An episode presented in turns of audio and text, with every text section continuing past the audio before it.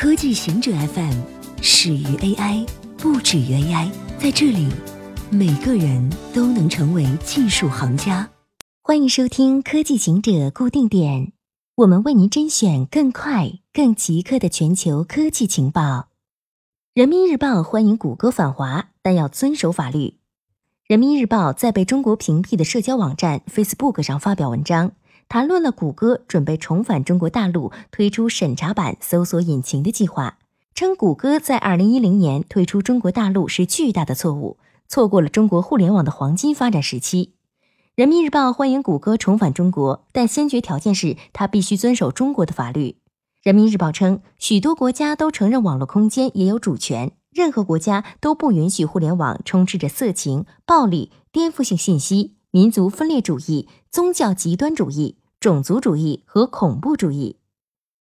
安卓的九派发布，Google 发布了安卓的九的正式版本，透露 P 代表派。安卓的名字通常都以糖果食物闻名。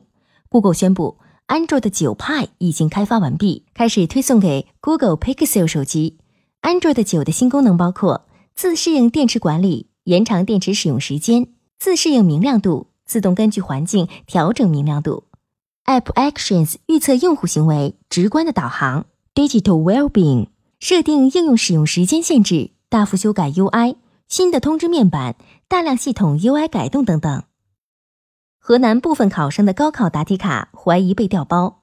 一则首先通过自媒体，然后被观摩报道的新闻称，四名来自郑州、洛阳、周口等城市的考生家长实名举报考试作弊，认为他们子女的高考答题卡被调包。河南教育厅发布通告称，针对个别考生家长质疑考生答题卡被调包一事，纪检监察部门正在调查，结果将及时公布。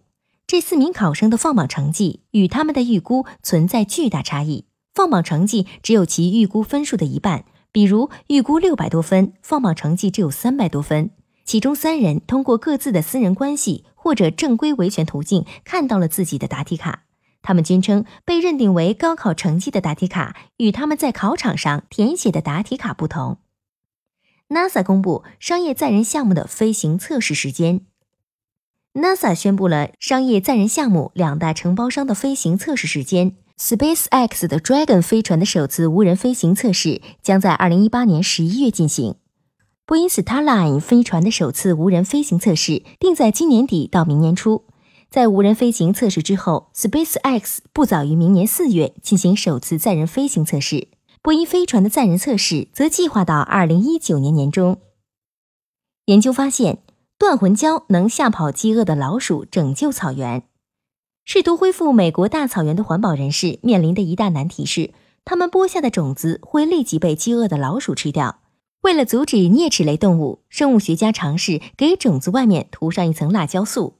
根据发表在《Restoration Ecology》期刊上的一项研究，辣椒粉将被老鼠吃掉的种子数量减少了百分之八十六。研究人员是通过四年的研究和试错，才找到一种既能吓跑老鼠，又能避免阻止种子发芽的辣椒粉配方。他们使用了世界上最辣辣椒之一的断魂椒。